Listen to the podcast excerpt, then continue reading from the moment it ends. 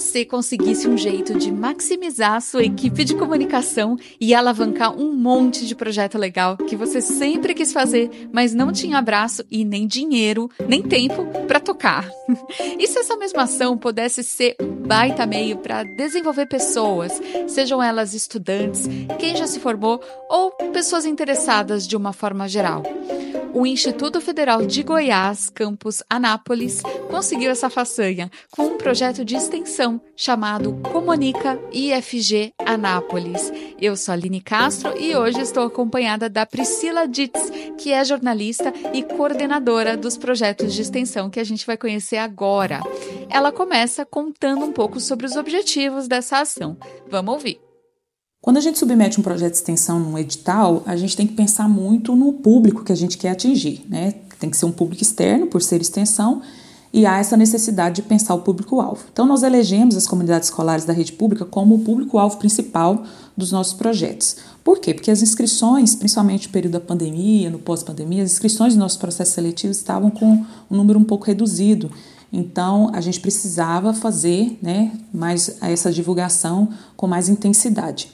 E também, dentre os objetivos, era divulgar o IFG de uma forma geral para a nossa comunidade externa, porque o campus Anápolis aqui do IFG é relativamente novo, nós só temos 13 anos de implantação aqui na cidade, então tem muita gente que ainda não conhece o campus, às vezes não sabe que a gente oferece cursos gratuitos, não sabe os cursos que nós oferecemos, é, até porque a gente oferece curso de ensino médio, cursos superiores, a gente tem a pós-graduação, né, temos inclusive mestrado, então havia essa necessidade de divulgar melhor, sempre há né, essa necessidade de divulgar melhor a nossa instituição na comunidade externa. Também tivemos o objetivo de contribuir, né, temos esse objetivo de contribuir para a memória organizacional do campus, é, principalmente através da revista Radar IFG, que é uma revista digital, é, ela tem periodicidade anual, e sempre a gente faz esse resumo de tudo que a gente fez, nós temos matérias especiais, né, mas também temos registros históricos de ações, eventos, projetos que o campus realizou durante o ano corrente, né? E quem que pode participar dos projetos de extensão? Todos os nossos três projetos nós tivemos participação de bolsistas e voluntários, e é um grupo amplo, nós temos alunos, egressos, servidores efetivos, colegas terceirizados, colaboradores externos e também gestores atuando dentro do, dos nossos projetos. Todos os projetos são coordenados pela equipe de comunicação do campus, né? A gente dá as diretrizes, faz o acompanhamento, olha tudo. Mas assim, o, o, mais legal, né, de ter essa oportunidade de trabalhar com uma diversidade de pessoas de diversas áreas é a possibilidade de aprendizado coletivo, né? A gente contribui para o aprendizado, né? Principalmente os nossos bolsistas, alunos, né, no dia a dia, mas a gente aprende muito, muito mesmo. O tempo todo a gente está é, tendo um olhar diferente, alguém que está lá, olha, isso aqui a gente pode aperfeiçoar. Então, em todo tempo, é, essa questão coletiva, ela é muito enriquecedora, porque nos faz aperfeiçoar enquanto profissionais da comunicação pública, o nosso trabalho é aperfeiçoado por causa desse feedback e as experiências no dia a dia, essa troca, todo mundo ganha, né? A gente ganha, os colegas ganham a Priscila citou que foram três projetos de extensão e cada um deles desenvolveu ações e atividades diferentes. Então, agora ela explica a ordem cronológica deles e o que cada um contemplou. A nossa experiência com os editais de extensão começou no segundo semestre de 2021, quando a gente submeteu nosso projeto, um projeto chamado Memórias da Pandemia, e desse projeto nós tivemos aí a revista Radar IFG, que é a nossa revista anual agora, e também a, um vídeo que a gente chamou de recortes da pandemia, e tanto a revista quanto o vídeo fizeram um resumo completo sobre a, o que, que o IFG, né, o nosso campus, tinha feito durante o período mais é, intenso da pandemia, 2020-2021, e foi assim um, um, recorte bem extenso, né? A gente teve muitas ações sendo feitas e havia necessidade de registrar, né, para nossa memória tudo que tinha sido realizado. E em seguida, em 2022, a gente submeteu um outro projeto, já com a, o nome oficial agora que a gente quer seguir, que é o Comunique FG Anápolis. E nessa primeira edição do projeto, a gente teve a segunda edição da revista Radar IFG e tivemos um projeto que nós chamamos de Conhecendo IFG. Esse projeto a gente traz alunos da rede pública para visitar nossa instituição, para conhecer, e é um período bem específico, que é o período mais de processos seletivos abertos, para que esses alunos que nos visitam possam se candidatar dentro nos nossos processos seletivos. E aí, então, nós estamos com a vigência do Comunique FG Anápolis, segunda edição, é sempre um ciclo de um ano, né? É, 2023, 2024 está nessa segunda edição.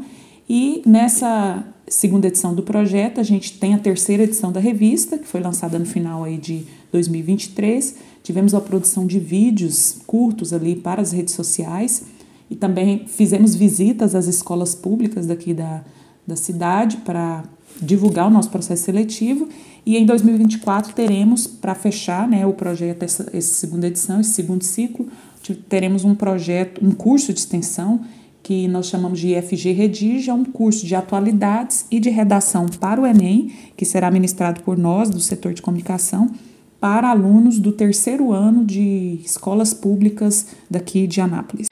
Uma das ações que a Priscila citou foi a produção de vídeos. Ela vai detalhar um pouquinho mais essa parte para gente. Um dos maiores sucessos do projeto na etapa 2023 foi a produção de vídeos curtos para as redes sociais por dois alunos bolsistas né, do projeto. Eles foram apresentados a mim por um professor, eles foram lá na minha sala e esse professor falou: Olha, eles estão querendo muito contribuir com a divulgação do campus, né? E eu falei: Só se for agora, né? Então eu pedi para eles enviarem um vídeo, entre aspas, seria um teste, né, para ver como que era essa produção, e eles mandaram. Eu olhei o vídeo e falei, gente, achei uma mina de ouro. Os meninos de um talento enorme. E todos os vídeos que eles produziram, muitos elogios, visualizações. E nos vídeos eles falaram sobre a importância da pesquisa no IFG, né? Teve uma cobertura ali de um seminário de iniciação científica que o IFG realiza todo ano e também falaram dos cursos da educação de jovens e adultos, ouvindo depoimento, é, colhendo depoimentos de professores, alunos, falando da EJA, né, da importância da EJA. Sobre os cursos, eles fizeram um trabalho muito robusto de apresentar cada curso, ouvindo os alunos dos cursos, eles explicavam o que, que eles estudavam e falavam, né, ao final, os, os bolsistas sempre falavam, vem estudar no IFG, e era tudo em primeira pessoa, né, com uma qualidade de conteúdo, qualidade da técnica também, numa linguagem jovem. Muito, foi muito legal. E tudo produzido com o celular do bolsista, de um dos bolsistas. Eles tiveram ali acesso a alguns equipamentos do campus, né, como tripé, mas tudo ali de forma gratuita, um programa de edição gratuito. Realmente o, o custo, entre aspas, né, foi o pagamento das bolsas, né, para eles, mas todo o restante de forma bem criativa, né, otimizada para produzir esses vídeos. Eu, Aline, só tive trabalho de orientar e supervisionar, porque os meninos é, tinham uma iniciativa, às vezes eu falava de um vídeo, eles chegavam com três vídeos sobre o mesmo assunto, e um mais interessante que o outro. Bom, como eu sempre peço nos podcasts, eu pedi para Priscila contar quais os maiores desafios do projeto e também os principais resultados. Vamos escutar. Quando a gente faz um projeto de extensão, a gente se depara com muitas coisas assim que a gente nem imagina, né? As necessidades burocráticas que a gente tem que atender, prestação de conta, relatórios, é, a, o próprio prazo né, dos editais de extensão que a gente tem que estar atento né, para cumprir tudo. Realmente, assim, são coisas, a escolha de parceiros, é, quem vai entrar, qual é a ideia, o que, que a gente tem que desenvolver, tem muita coisa para a gente estar atento. E eu confesso, Aline, que muitas vezes eu fiquei pensando, falei, gente, o que que eu fui inventar? Estamos aí desde 2021 fazendo projeto de extensão e algumas vezes eu me deparei com esse pensamento. Mas aí a gente se concentra nos resultados, né? E os resultados são fantásticos. É, tivemos um aumento significativo do número de inscrições dos nossos processos seletivos, é, principalmente em 2023 a gente teve um aumento é, interessante, né? Eu não sei precisar os números, mas isso foi inclusive objeto de reuniões aqui internas do campus, é, falando a respeito desse acréscimo e sempre destacando né, o nosso trabalho desse, desses projetos de extensão para que a gente chegasse nesses resultados.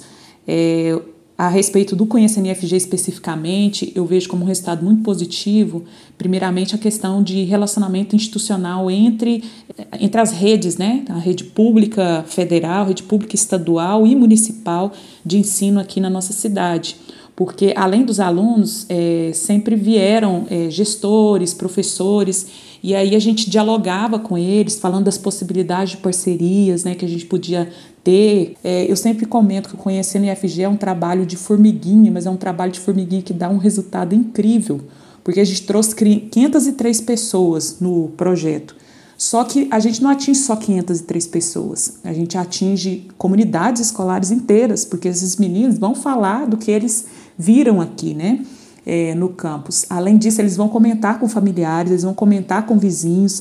E a gente teve um resultado muito bom, porque eu sempre aplicava é, uma pesquisa de satisfação bem curtinha ao final de cada visita, e a gente teve uma satisfação de mais de 99% dos alunos. E tem uma coisa que eu sempre falo, né? Eu acredito muito que a comunicação ela é projeto coletivo. Então, quando eu vejo assim, quantos colegas que querem ajudar, às vezes a gente está no dia a dia da nossa instituição e tem tanta coisa para fazer, tanto fogo para apagar, às vezes falta recurso humano, recurso financeiro. Mas quando a gente vê tanta gente envolvida, isso é, nos, nos motiva muito a continuar. É, a questão da ação de extensão ela tem esse efeito, tem visto esse efeito. Não, gente, tem muita gente que quer ajudar, né? que quer fazer uma comunicação pública de qualidade. Isso é muito legal de ver. Eu concordo com a Priscila e eu queria agradecer demais a ela, a equipe de comunicação do Instituto Federal de Goiás, Campus Anápolis. Vocês podem acompanhar mais de perto o trabalho deles pelo Instagram, IFG www.anápolis.oficial. E se você tem algum case legal inspirador como esse, por favor, fala comigo pelo arroba Aline Castro Comunica nas redes sociais ou pelo site alinecastrocomunica.com.br. Eu vou adorar trazer a sua experiência aqui para o podcast. Por hoje é isso, gente. Um grande beijo, um grande abraço e até o próximo podcast de sobrevivência.